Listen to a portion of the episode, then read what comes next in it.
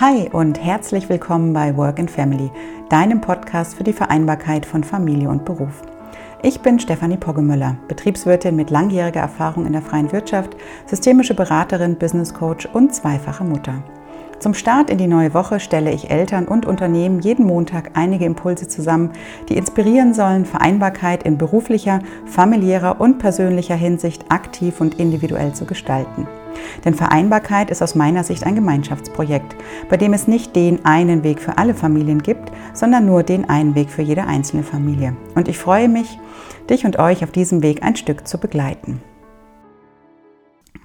Ja, hallo und schön, dass du wieder reinhörst in die neueste Folge des Work and Family Podcasts. Und heute möchte ich dir gerne eine Kreativitätstechnik vorstellen, sozusagen als Selbstcoaching-Tool für dich, ähm, speziell wenn es um das Treffen von Entscheidungen geht. Also wenn du in Situationen bist, in denen du nicht so richtig weißt, ne, was ist jetzt der bessere Weg, nach links gehen oder nach rechts gehen, ähm, sei es, weil beruflich der nächste Karriereschritt ansteht, sei es, weil du dich vielleicht beruflich verändern möchtest, ähm, sei es, weil ihr im familiären Kontext äh, für irgendeine Entscheidung steht, wo ihr nicht so richtig weiter wisst als Paar dann kann diese Technik total hilfreich sein, um ja mal neue Perspektiven einzunehmen und daraus nützliche Erkenntnisse zu gewinnen. Jetzt will ich dich auch gar nicht länger auf die Folter spannen und dir zumindest schon mal den Namen dieser Kreativitätstechnik ähm, verraten. Vielleicht kennst du sie auch schon. Es ist die sogenannte Walt Disney Technik. Die Technik heißt nicht umsonst äh, Walt Disney Technik bzw. Walt Disney Methode, denn sie ist von keinem anderen als Walt Disney persönlich ähm, entwickelt und initiiert worden.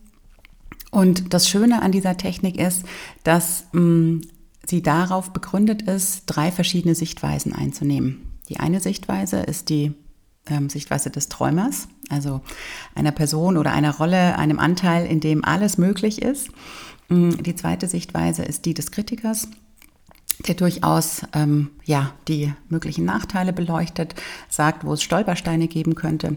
Und die dritte Rolle ist die des Realisten, der sozusagen nochmal alles zusammenbringt und sich aus der Metaperspektive die einzelnen Fakten anschaut. Mm, es ist tatsächlich so, dass ähm, gesagt wird, dass Walt Disney ähm, diese Methode eben entwickelt hat, genutzt hat und für jede dieser Rollen sogar einen eigenen ähm, Raum ausgestattet hat den er dann auch jeweils äh, genutzt hat, wenn er sich in die einzelnen Rollen hinein ähm, begeben hat. Also der, der Raum des äh, Träumers, der war natürlich sehr aufwendig gestaltet, ähm, fantasievoll, war total bequem eingerichtet. Ähm, der Raum des Realisten war hingegen dann eher nüchtern und die Möbel waren auf das Notwendigste beschränkt. Und ähm, ja, der Raum des Kritikers soll angeblich nur mit, ähm, mit Stehpulten äh, ausgestattet gewesen sein, die einander gegenüberstanden. So sagt man sich. Ob das so tatsächlich gewesen ist, keine Ahnung, aber ich glaube, es hilft dir, um zu verstehen, hm, dass es gerade vor dem Hintergrund, sich mal eine andere Perspektive zu begeben, wirklich hilfreich sein kann, sich natürlich auch räumlich ein Stück weit zu verändern.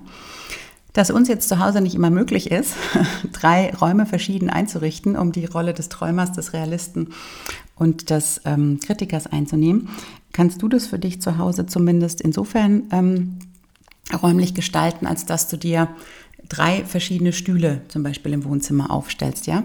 Und ähm, der eine Stuhl ist vielleicht besonders bequem und gemütlich, ähm, könnte dann der Stuhl des, des Träumers sein, ähm, der des Kritikers, der ist dann vielleicht eher ein bisschen ungemütlich und hart und der des Realisten hat wieder eine andere Form und Art, wie er sich anfühlt. Also das könnte eine Möglichkeit sein, wie du diese Idee von den drei Räumen ein Stück weit ähm, nachempfinden kannst. Das heißt, um diese ja, Übung mal selber anzuwenden, stell dir mal drei Stühle. Um diese Methode anzuwenden, stell dir mal drei Stühle bei ähm, dir zu Hause im Wohnzimmer auf und jeder Stuhl steht für eine dieser Rollen. Ja, jeder dieser Rolle, habe ich ja gerade eben schon versucht ähm, zu erklären, am Anfang hat eine ganz ähm, spezifische Bedeutung. Ja, oftmals ist es ja so, dass im Alltag bestimmte Rollen so verschwimmen und so ähm, ineinander übergehen, sich möglicherweise auch gegenseitig behindern, weil uns gar nicht so richtig klar ist, wer da eigentlich gerade in uns spricht. Und um das so ein Stück weit besser zu differenzieren, kann es eben total hilfreich sein, mal einen Zustand und eine Atmosphäre zu erschaffen, in dem jeder dieser Rollen, jeder dieser Teile ähm, mal ganz für sich alleine stehen kann und mal ganz für sich alleine eben ähm, sich ausdrücken kann, sozusagen. Ja, und genau dafür ist diese Walt Disney Methode eben ganz wunderbar geeignet, weil wir den einzelnen Rollen mal die Möglichkeit geben, zu Wort zu kommen und jede dieser Rollen ihre ganz eigene Bühne hat, im wahrsten Sinne des Wortes. So, wie läuft das Ganze jetzt ab? Hm, grundsätzlich ist es so, ähm, dass du dir schon mal ein Bild machen kannst, dass ähm, du nacheinander auf jedem dieser Stühle sitzt und jede dieser Rollen einnimmst. Und da kann es hilfreich sein, dich im Vorfeld auf jede dieser Rollen einzustimmen. Also wenn du beispielsweise mit der Rolle des ähm, Träumers ähm, loslegst, dann kannst du dich insofern einstimmen, dass du dir dann mal Fragen stellst wie, hm, in welchen Situationen in meinem Leben war ich ähm, besonders kreativ? Wo habe ich mich mal besonders ähm, ja, kreativ ausgelebt? Was habe ich damals getan? Wie habe ich mich damals gefühlt? Was habe ich gesehen? Was habe ich gehört? Also wirklich so in dieses Gefühl des Kreativen oder des Träumers eben mal ähm, reinzugehen. Ne? Auch so zu gucken, wie, wie war meine Körperhaltung dabei? Ähm, und da wirklich in dieses Gefühl so einzutauchen. Dasselbe kannst du natürlich dann auch machen, wenn du in die Rolle des Realisten oder des Kritikers wechselst, also dich dann mal an Situationen erinnern, in denen du besonders kritisch gewesen bist, in denen du ähm, ähm, Gegenargumente aufgeführt hast, die sich ähm, eben gegen eine bestimmte Sache, aus welchen Gründen auch immer ausgesprochen haben. Da auch so die Frage, ne, was hast du gesehen, was hast du gehört, wie hast du dich gefühlt in dieser Situation? Und die für jede dieser Rollen mal so eine Situation vor dem inneren Auge hochzuholen, in die du dann eben eintauchen kannst, wenn du auf dem entsprechenden Stuhl der jeweiligen Rolle sitzt. Ja, und dann geht's auch schon los. Setz dich auf den Stuhl des Träumers und fange an, dich mit der Themenstellung zu beschäftigen, die dich ähm, gerade umtreibt aus der Sicht des Träumers. Also wenn es jetzt zum Beispiel um eine berufliche Veränderung oder um eine berufliche Weiterentwicklung geht, dann stell dir ganz konkret ähm, eine Frage wie, hm, welche Visionen habe ich hier? Also wie sieht meine berufliche Vision aus? Ähm, wie möchte ich mich ähm, beruflich weiterentwickeln? Was, was wünsche ich mir? Welches, ähm, welchen Zielzustand strebe ich ganz konkret an? Ja, wie soll das aussehen? Und das wirklich ähm, mal völlig ungeachtet von irgendwelchen Wenns und Abers sich vorstellen. Also wenn es eine grüne Wiese gäbe oder ein weißes Blatt Papier, auf dem du malen könntest, dann Fang an, dir in den buntesten Farben und Formen ähm, dein, um bei dem Beispiel zu bleiben, idealen Job ähm, auszumalen. Und alles, was dir da in den Sinn kommt, ja, wird runtergeschrieben. Idealerweise hast du dir dann einen Zettel und einen Stift beiseite gelegt oder du kannst es auch mal, je nachdem, ja, du bist immer in der Träumerrolle, was da für dich eine gute Form des kreativen Ausdrucks ist. Ähm, mach dieses Bild oder diese Bilder, die da in dir hoch, hochkommen, mach die dir deutlich vor deinem ähm, nicht nur inneren Auge, sondern auch deinem äußeren Auge. Schreib dir alles auf, was dir dazu einfällt. Denke groß, träume groß. In dieser Phase ist einfach alles möglich. Da gibt es keine Restriktion. Da kannst du runterschreiben, was immer du möchtest, was immer dir in den Sinn kommt, was da aus deinem Herzen ähm, herausfließt sozusagen.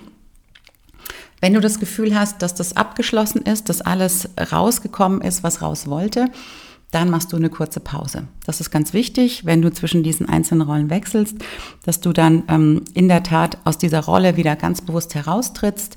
Ähm, das kannst du tun, indem du dich einmal durchschüttelst, ähm, deine Lippen ausbläst, vielleicht eine Runde zu deinem Lieblingssong tanzt. Also tatsächlich was ganz anderes machst, bevor du in die nächste Rolle eintauchst. Und das ist dann die Rolle des Realisten. Also setz dich auf den Stuhl des Realisten und Verbinde dich mit diesem Zustand, ähm, ein Realist zu sein. Erinnere dich an die Situation, die du dir ja vorhin überlegt hast, in der du sehr realistisch gewesen bist, um in diesen Zustand zu kommen. Und dann stell dir mal die folgenden Fragen. Ähm, welche Fähigkeiten habe ich denn schon, um dieses Ziel, das ich mir so ausgemalt habe, in allen erdenklichen Formen und Farben, um das tatsächlich ähm, zu verwirklichen? Ja. Welche Schritte sind dafür ganz konkret notwendig? Also wenn es dann wirklich an die Umsetzung geht, ja, was bräuchte es denn, um dieses Bild zu erreichen, um dieses Ziel ähm, zu erreichen? Was müsstest du dann als allererstes und dann als nächstes, als übernächstes tun? Schreib dir das auch mal auf. Und als abschließende Frage noch ein hilfreicher Gedanke. Hm, wie müssten die Rahmenbedingungen um dich herum aussehen? Also welche Menschen, welche Mentoren, ähm, welche Förderer oder auch welche Dinge in Form von einer Weiterbildung, was auch immer, benötige ich noch, damit ich diese Schritte auch tatsächlich umsetzen kann.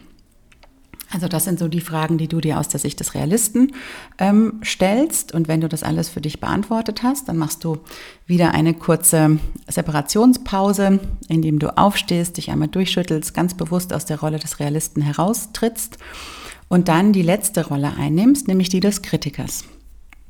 Auch da setzt dich wieder auf den Stuhl, den du für den Kritiker vorgesehen hast. Verbinde dich mit dem Zustand, ein Kritiker zu sein und da habe ich auch ähm, zwei, drei hilfreiche Fragen für dich, die du dir aus der Sicht des Kritikers dann eben stellen kannst, um dieser Perspektive auch ähm, Raum zu geben. Und die erste sehr hilfreiche Frage ist, was hält dich als Kritiker denn eigentlich von den Vorstellungen des Träumers und des Realisten ab? Also was sind so die Punkte, die dir da sofort in den Kopf kommen? Ähm, nächste Frage ist, was haben die anderen beiden möglicherweise übersehen in ihren äh, Ausführungen? Ne? Was, was hat der Träumer möglicherweise nicht beachtet? Was hat der Realist möglicherweise nicht beachtet? Und was muss dann eben ergänzt werden in dem Zuge? Und natürlich auch ganz wichtig, wenn wir uns ähm, auch mit inneren Widerständen auseinandersetzen. Und dafür ist der Kritiker ja auch letztendlich da. Der will uns ja per se erstmal nichts Schlechtes, sondern der möchte uns ja schützen. Und deswegen stell dir ruhig mal die Frage, ne, was würde denn im schlimmsten Fall geschehen, wenn ich eine Entscheidung ähm, in die eine oder andere Richtung treffe. Also sich das auch in der Tat mal vor Augen zu führen. Genau, nach diesem ähm, letzten Schritt machst du wieder eine Pause und dann gehst du von dem Stuhl runter und nimmst mal eine Metaposition ein. Also du guckst dir sozusagen, ähm, kannst du dir vorstellen, äh, wie aus der Vogelperspektive von oben mal das Gesagte an, das sowohl der Träumer, der Realist als auch der Kritiker eben von sich gegeben hat deine ganzen Mitschriften und dann guck noch mal wirklich von oben betrachtet drauf, mm, ob die einzelnen ähm, Rollen sich auch tatsächlich mit dem beschäftigt haben, was ihre Aufgabe gewesen ist. Also hat der Träumer tatsächlich nur geträumt, ähm, war der Realist nur realistisch und hat der Kritiker nur kritisiert. Gegebenenfalls sind da noch an der einen oder anderen Stelle Korrekturen notwendig, wenn du die siehst, weil es da keine ähm, an der einen oder anderen Stelle vielleicht keine ganz klare Abgrenzung gegeben hat, dann nimm diese Korrekturen gerne noch, noch vor. Ähm, schreib was von dem einen bei dem anderen auf oder umgekehrt, je nachdem, was sich für dich stimmig anfühlt. Und dann gehst du nochmal in diese Runde, also du nimmst nochmal die Position des Träumers ein, nochmal die des ähm, Realisten und nochmal die des Kritikers und schaust nochmal mit dem Wissen, das du aus dieser Metaebene für dich mitgenommen hast, ob an der ein oder anderen Stelle mh, mm, noch bessere Lösungen, noch bessere Erkenntnisse für die jeweiligen Perspektiven dazukommen. Und dann ergänzt du das nochmal in deinen Mitschriften und ähm, guckst eben, ne, ob der Träumer noch eine bessere Lösung hat oder noch einen besseren Ansatz. Ähm, ob es im Raum des Realisten noch irgendwas gibt, äh, was zwingend notwendig ist für die, für die konkrete Umsetzung, für die konkrete Planung. Und dann schau auch nochmal aus der Rolle des Kritikers heraus, ob tatsächlich alles äh, durchleuchtet wurde, ob du wirklich alles kritisch durchdacht hast. Und dieses Prozedere, das kannst du dann in der Tat so lange durchlaufen, bis eine Lösung rausgekommen ist, wo du sagst, mit der Lösung fühle ich mich total gut. Die ist umsetzbar, ähm, mit der kann ich mitgehen. Da sind die Rahmenbedingungen da, die ich ähm, entweder schon habe oder die ich mir schaffen kann, um es dann umzusetzen. Und damit fühle ich mich innerlich wirklich wohl und ähm, habe auch die Mut, äh, den Mut und ähm, den Willen und die Kraft, da loszugehen und den ersten Schritt in Richtung Umsetzung zu gehen. Ja, es ist wirklich eine ähm, sehr spannende äh, Methode, die du, wie gesagt, auch im Selbstcoaching anwenden kannst. Ähm, Probier es einfach mal für dich aus. Lass mir gerne deine Erfahrungen da, die die du gemacht hast bei der Anwendung dieser Methode.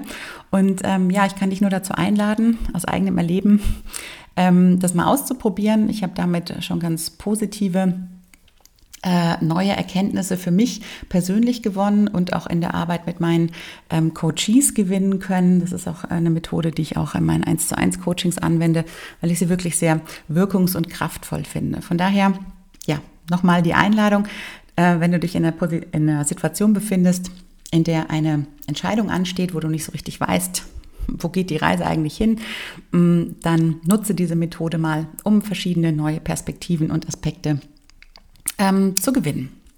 Genau, damit schließe ich die heutige Folge mh, mm, ab und ähm, freue mich, wenn du mir dazu ein paar Gedanken auf Instagram dalässt, wenn du mir eine einen Kommentar hier auf iTunes hinterlässt oder eine 5-Sterne-Bewertung, damit auch andere mm, Podcast-Hörer den Work and Family Podcast finden. Und ähm, ja, dann freue ich mich, wenn du in der kommenden Woche wieder reinhörst. Und wenn du die nächste Folge nicht verpassen möchtest, dann abonniere den Podcast gerne. Und wir hören uns am nächsten Montag wieder. Bis dahin wünsche ich dir eine gute Zeit.